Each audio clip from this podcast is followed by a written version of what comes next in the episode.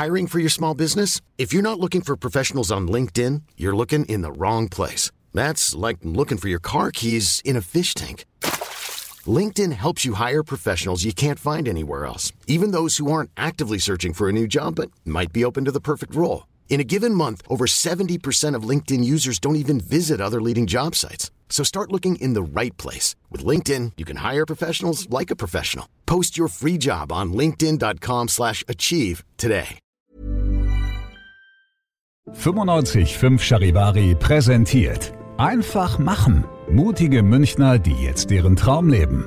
Der Podcast mit Susanne Brückner. Herzlich willkommen zu meinem neuen Podcast, der für mich ein echtes Herzensprojekt ist. Ihr hört in diesem Podcast Menschen, die ganz mutig ihren Traum gefolgt sind, die ganz mutig ihre eigene Vision verwirklicht haben, ganz egal, was das Umfeld dazu gesagt hat, ganz egal, wie verrückt vielleicht diese Idee erstmal erscheinen mag. Diese Menschen haben alle eins gemeinsam, sie haben sich nicht beirren lassen und sind einfach ihren Weg gegangen und sagen jetzt, wir sind glücklicher als jemals zuvor. Ich hoffe, diese Geschichten inspirieren euch genauso wie mich und ich wünsche euch jetzt ganz viel Spaß beim Zuhören.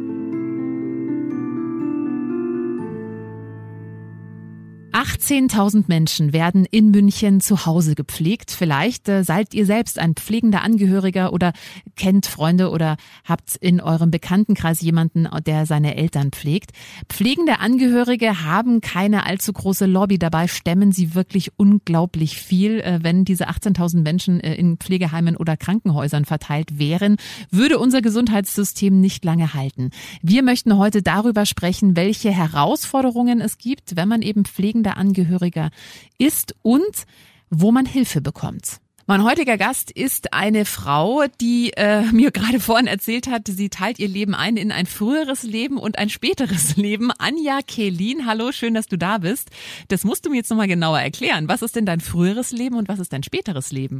Also mein früheres Leben, das ist so quasi ja meine Berufsentscheidung nach dem Studium. Ich habe Deutsch als Fremdsprache studiert und interkulturelle Kommunikation. Und danach bin ich eigentlich so in, in die Erwachsenenbildung gegangen, also Unternehmensberatung, Seminare, Trainings, solche Geschichten. Und da habe ich sehr lange gearbeitet und dann eigentlich, als meine Kinder auf die Welt gekommen sind, ähm, habe ich gesagt, ich möchte eigentlich nicht mehr am Schreibtisch arbeiten, sondern direkt mit Menschen und habe dann eine Ausbildung zum systemischen Coach gemacht. Mhm, also äh, auch ganz schön viel erlebt. Du hast dann aber äh, nochmal einen Shift hingelegt, denn, und das wird jetzt auch Thema sein dieses Podcasts, ähm, deine Mama ist an Demenz erkrankt mhm. und du hast einen Verein mitgegründet, der sich vor allem um äh, pflegende Angehörige kümmert, also um Menschen, die sich um Demenz demenzkranke Angehörige kümmern. Und darüber wollen wir heute mal sprechen. Wie hat sich denn oder ab wann hast du denn persönlich gemerkt, dass deine Mama sich verändert, dass da irgendwas nicht mehr so ganz stimmt? Also das war eben relativ bald, nachdem meine Kinder auf die Welt gekommen sind. Also ich schätze, die waren da so zwei, drei, vier in dem Dreh. Und ähm, da habe ich im Prinzip meine Elternzeit beendet und war viel mit meiner Mutter in Kontakt und ähm, meine Schwester und ich, wir sind immer mal wieder über so Dinge gestolpert, dass meine Mutter sehr nervös reagiert hat auf Dinge, auf die sie früher sehr gelassen eigentlich äh, reagiert hat. Sie war in vielen Situationen überfordert, also beispielsweise so bei ganz einfachen Tätigkeiten wie Kochen, was sie früher eigentlich leidenschaftlich gerne gemacht hat. Und ja, da, da hatten wir so den Eindruck, da verändert sich was. Und es war auch am Anfang nicht so richtig klar, ist es vielleicht eine depressive Verstimmung, weil sie halt auch gerade ihren Beruf aufgegeben hatte. Mein Vater war zu dem Zeitpunkt eigentlich auch schon pflegebedürftig. Also sie hat da sehr viel übernommen und war gerne mit den Kindern zusammen und wir waren aber eben nicht sicher, ist es Stress oder ist es irgendwie was grundsätzlich anderes. Mhm. Und wie hat sich das dann zugespitzt? Also ab wann wusstet ihr, okay, da scheint jetzt doch nicht der Stress die Ursache zu sein, sondern eben was anderes? Also das war eher so unterschwellig. Also sie hat dann einfach Dinge vergessen. Ähm, sie hat Dinge anders eingeordnet. Also beispielsweise, wenn Sachen verschwunden sind, hat sie gedacht, die sind gestohlen worden. Sie hat eben ungehalten auf Situationen reagiert, wo sie früher sehr entspannt gewesen wäre. Termine sind irgendwie durcheinander gerutscht, Absprachen wurden vergessen, auch Gespräche wurden vergessen. Es sind eigentlich Wortfindungsstörungen aufgetreten, dass sie sich ja, dass sie nach Worten gesucht hat und das hat man auch gemerkt. Mhm. Hattet ihr in eurer Familie, in eurer Geschichte schon Erfahrung mit Demenz? Also meine Oma war tatsächlich auch an einer Alzheimer-Krankheit ähm, ja, erkrankt.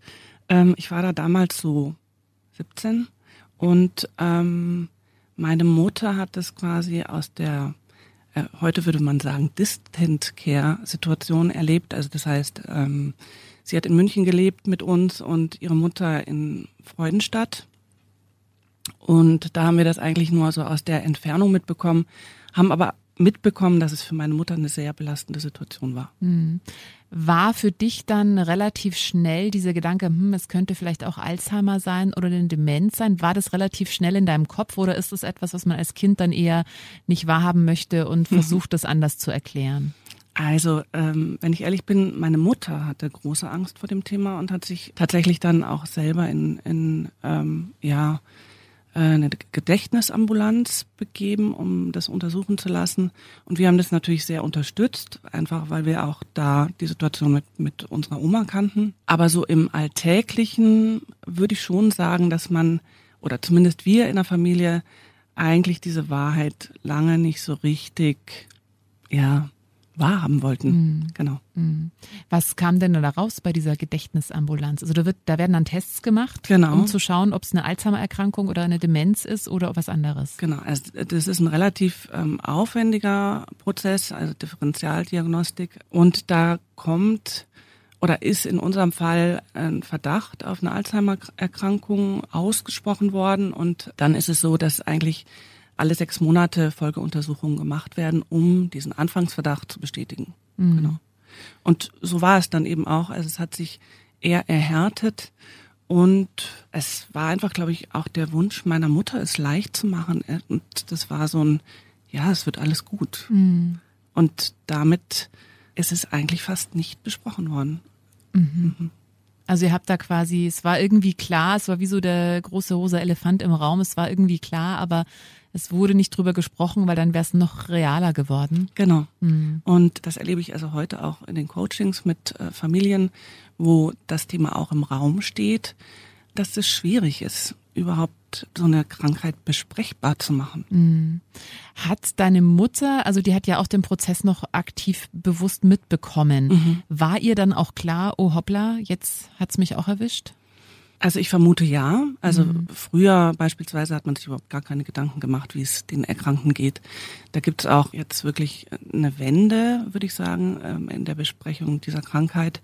Ich denke schon, dass meine Mutter das mitbekommen hat und sie hat sich selber sehr abgewertet. Also mhm. so nach dem Motto, ich bin so dumm, jetzt habe ich das schon mhm. wieder vergessen. Also sie war da hart mit sich selber im Umgang.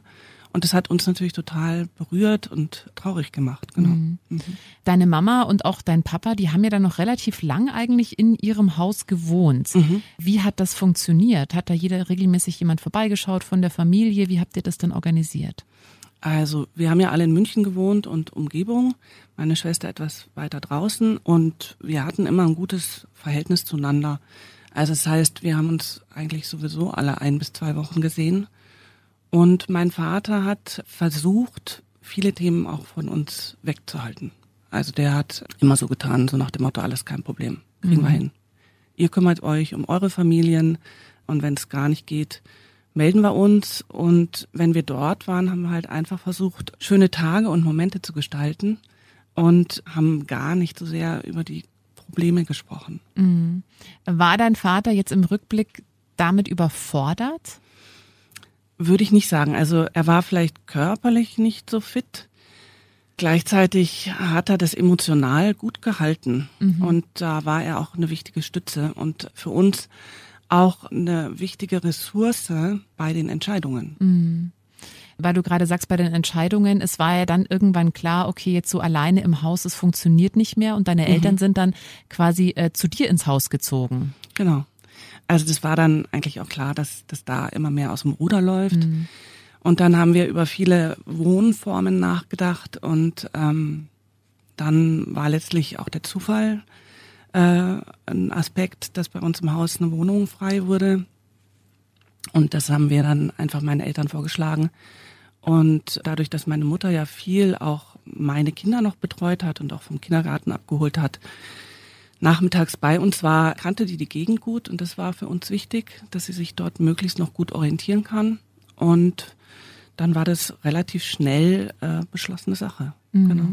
Und dann äh, wurdest du ja auch zu, zu einer pflegenden Angehörigen noch mehr, als du davor warst. Wie hat das funktioniert? Und ja, erzähl uns vielleicht erstmal, wie hat das funktioniert? Du hast ja noch nebenbei gearbeitet. Ja, also das war dann letzten Endes eben auch eine Zeit, wo ich durchaus an meine Grenzen gekommen bin. Das waren also die Kinder, das war mein eigener Haushalt. Ich habe gearbeitet. Dann das Entrümpeln des Hauses, der Umzug, meine Mutter eingewöhnen. Wir haben dann einen ambulanten Pflegedienst besorgt, waren viele Arztgänge zu machen. Ich habe dann letzten Endes auch den ganzen organisatorischen und Verwaltungskram übernommen, weil meine Mutter sich da einfach nicht mehr zurechtgefunden hat. Es waren viele so kleine Pannen. Ah, ich habe den Schlüssel vergessen. Äh, wo steht denn eigentlich mein Fahrrad, Anja? Also es war einfach auch so, ich war die ganze Zeit auf meinen Zehenspitzen und habe eigentlich nur damit gerechnet, dass in der nächsten Sekunde wieder irgendwas passiert oder schief läuft, wo ich einspringen muss. Genau. Mhm. Irgendwann war dann auch klar, okay, deine Mama kann jetzt auch nicht mehr alleine in Anführungsstrichen in einer Wohnung wohnen, sondern es muss dann doch jetzt ein, ein Heim für sie besorgt werden. Genau, also das ist eigentlich im Zusammenhang mit meinem Papa dann äh, notwendig geworden, weil der hatte eine OP und äh, war danach äh, bettlägerig. Und dann hat er gesagt, Anja, ich glaube, wir ziehen jetzt in ein Heim um. Mhm. Und dann mh, hm, haben wir das natürlich auch mit meiner Mutter besprochen. Aber ja, das war nicht so ganz einfach, aber es war dann eigentlich der Beschluss von uns allen gemeinsam, also meine Schwester. Also wir haben da eine Familienkonferenz drüber gehalten. Und dann war das ja gesetzt. War das für dich eine Erleichterung? Ehrlich gesagt, ähm, in den ersten Monaten nicht, weil ich glaube, das ist auch was, was durchaus symptomatisch ist, dass man sich schlecht fühlt, ja, und so das Gefühl hat, boah, ich habe es nicht geschafft oder ich hätte länger durchhalten sollen, aber im Endeffekt war es richtig. Mhm. Jetzt rückblickend würde ich sagen, sogar sehr notwendig. Ja. Mhm. mhm. Das ist ein Punkt, den du gerade ansprichst. Ich glaube, das kennen viele pflegende Angehörige, egal an was die Eltern erkrankt sind, dass man da immer so das Gefühl hat, man hat so eine moralische Verpflichtung, auch gerade jetzt als Kind, als Tochter, eben für die Eltern da zu sein, für sie zu sorgen. Und ich glaube, dass es eine ganz, ganz große Herausforderung ist, da seine Grenzen trotzdem noch wahrzunehmen. Hast du das an dir auch festgestellt? Ja, völlig richtig. Und das ist ja letzten Endes auch ein Stück weit der Beweggrund, warum ich heute das tue, was ich mhm. tue. Ja. Weil ich das Gefühl habe, das ist eine Gratwanderung und da braucht es manchmal auch neutrales Außen. Mhm. Weil man letzten Endes das Gefühl für sich und die Situation verliert. Mhm. Äh, lass uns noch mal ganz kurz äh, die Geschichte mit deiner Mama weiter erzählen. Sie war dann eben äh, in dem Heim. Hat sie sich da wohl gefühlt oder war das für sie ähm, schwierig. Ich weiß, also bei Demenzkranken ist ja, glaube ich, alles, was neu ist, die tun sich damit einfach nochmal schwerer. Genau. Also das ist, ähm, da geht es viel um Orientierung und um Kontinuität und dann ist so ein Wechsel natürlich eine Herausforderung. Ich würde sagen, es hat ein halbes Jahr gedauert, bis sie sich da eingelebt hat. Ich würde ja als schwierigen Prozess bezeichnen und gleichzeitig aber beispielsweise für mich total entlastend. Ich bin auch in eine andere Rolle wieder reingekommen. Ich war wieder eher Tochter mhm, mh. und meine Mutter, die hatte ja meinen Vater und hat für den dort gesorgt und damit war es am Ende auch stimmig. Mhm. Hat deine Mama dich noch erkannt zum Ende? Also sie hat mich sehr lange erkannt. Das ist so eine Frage, die sehr häufig gestellt wird. Ich würde sagen, sie hat mich bis zum Ende erkannt. Vielleicht auf einer anderen Ebene. Mhm. Also man sagt ja auch, das Herz wird nicht dement. Und auf dieser emotionalen Ebene hat sie mich bis zum Ende erkannt, würde ich sagen. Mhm. Du hast ja dann aufgrund deiner Erfahrung eben äh, den Verein Desideria mitgegründet, der sich eben um pflegende Angehörige kümmert, um pflegende Angehörige, die eben Demenzkranke versorgen. Mhm. Was ist die größte Herausforderung für pflegende Angehörige aus deiner Sicht? Ich würde sagen, mm, zum einen ist eine Aufgabe, sich ja mit der Krankheit auseinanderzusetzen, Wissen zu sammeln, auch zu schauen, was kann man denn eigentlich tun? Man kann nämlich relativ viel tun, auch in der eigenen Haltung, auch einen Zugang versuchen zu der Krankheit zu finden, die Beziehung zu gestalten zum Erkrankten, also quasi nicht sich festzufahren, sondern eigentlich beweglich zu bleiben, ähm, sich auf die Veränderung auch einzustellen. Und was ist noch eine Herausforderung? Im Prinzip die Selbstfürsorge, also dass mhm. man als pflegender Angehöriger sich selber nicht vergisst, auch versteht, das ist kein Sprint, sondern eher ein Marathon. Und da muss ich durchhalten, ja. Und ich muss mir da schon auch meine Punkte suchen, wo ich mich um mich kümmere und ähm, meine Tankstellen ähm, definieren, wo ich wieder zur Kraft komme und ähm, wo ich im Mittelpunkt stehe. Mhm. Du hattest ja damals, als du deine Eltern gepflegt hast, gab es ja so einen Verein noch nicht. Also da gab es ambulanter Pflegedienst, aber jetzt so für, für pflegende Angehörige nicht groß die Unterstützung. Was genau bietet ihr denn an? Wie genau unterstützt ihr denn die pflegenden Angehörigen? Also ähm, es gibt sehr gute, sage ich jetzt mal, Lotsendienste, ne? also zur Krankheit, ähm, beispielsweise die Alzheimer-Gesellschaft, Fachstellen für pflegende Angehörige. Da kriegt man sehr gute Beratung, also zu vielen organisatorischen Dingen, auch inhaltliche ähm, ja, Orientierung.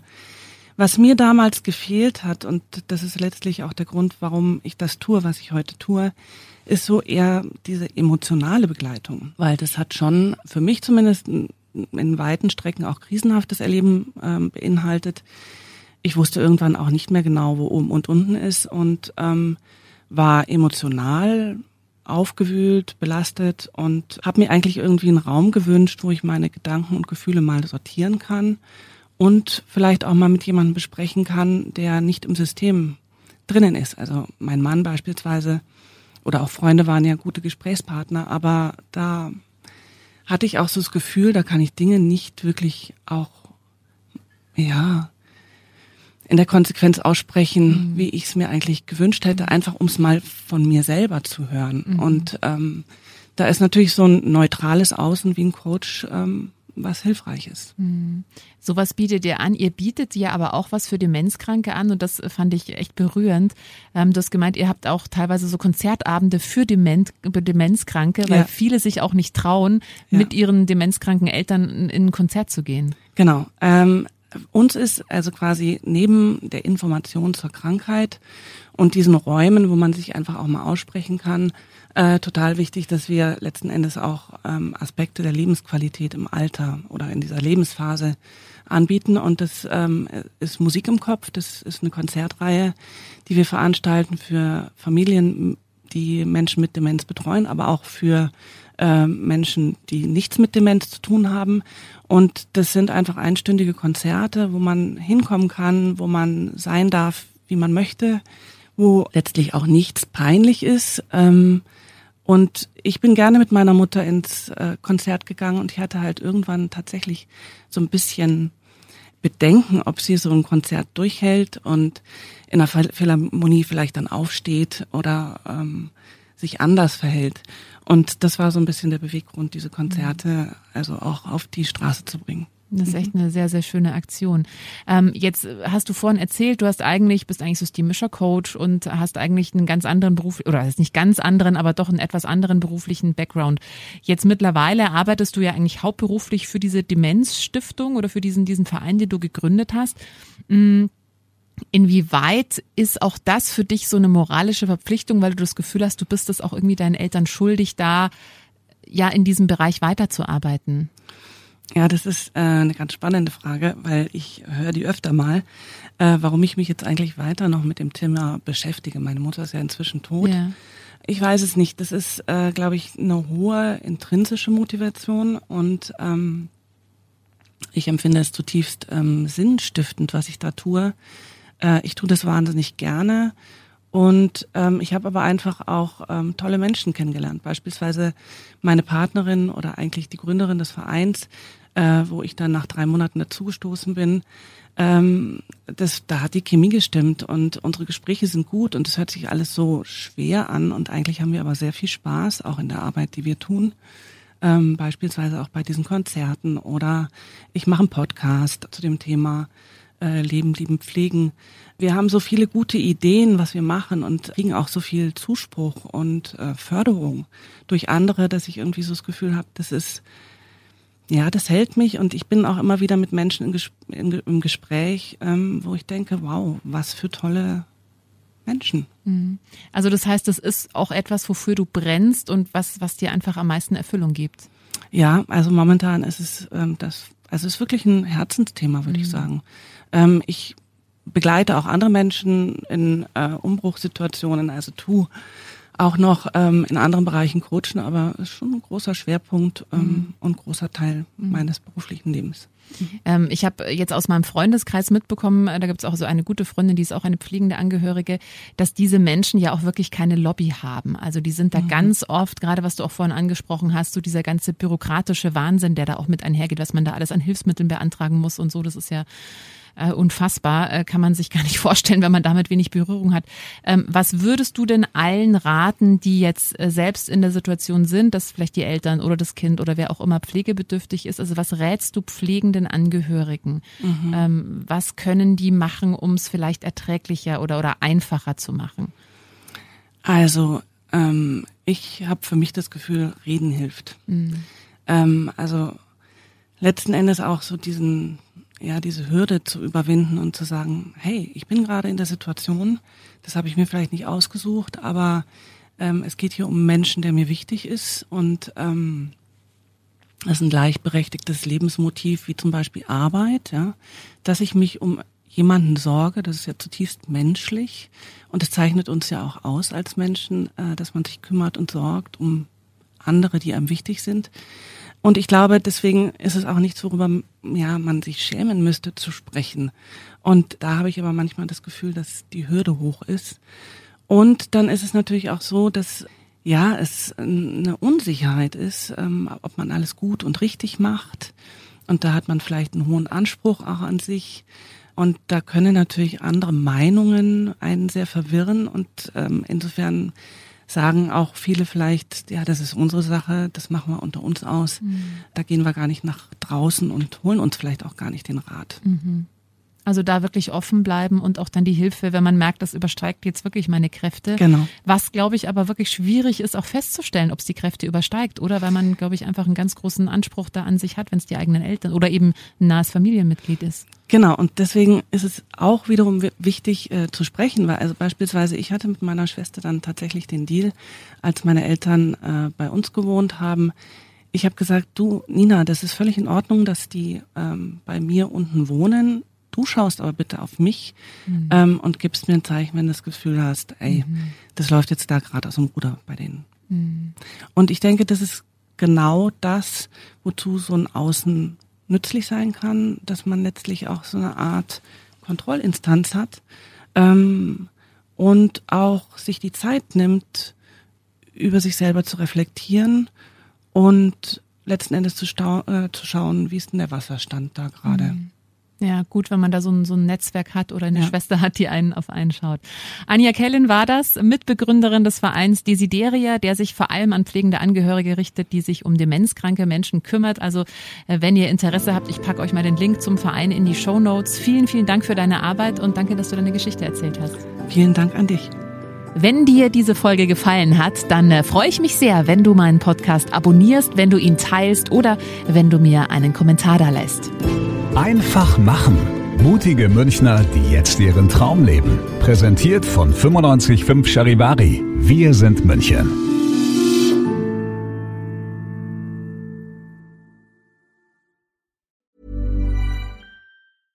Hey, it's Paige DeSorbo from Giggly Squad. High quality fashion without the price tag. Say hello to Quince. I'm snagging high-end essentials like cozy cashmere sweaters, sleek leather jackets, fine jewelry, and so much more. With Quince being 50 to 80% less than similar brands. And they partner with factories that prioritize safe, ethical, and responsible manufacturing. I love that. Luxury quality within reach. Go to quince.com slash style to get free shipping and 365 day returns on your next order. Quince.com slash style.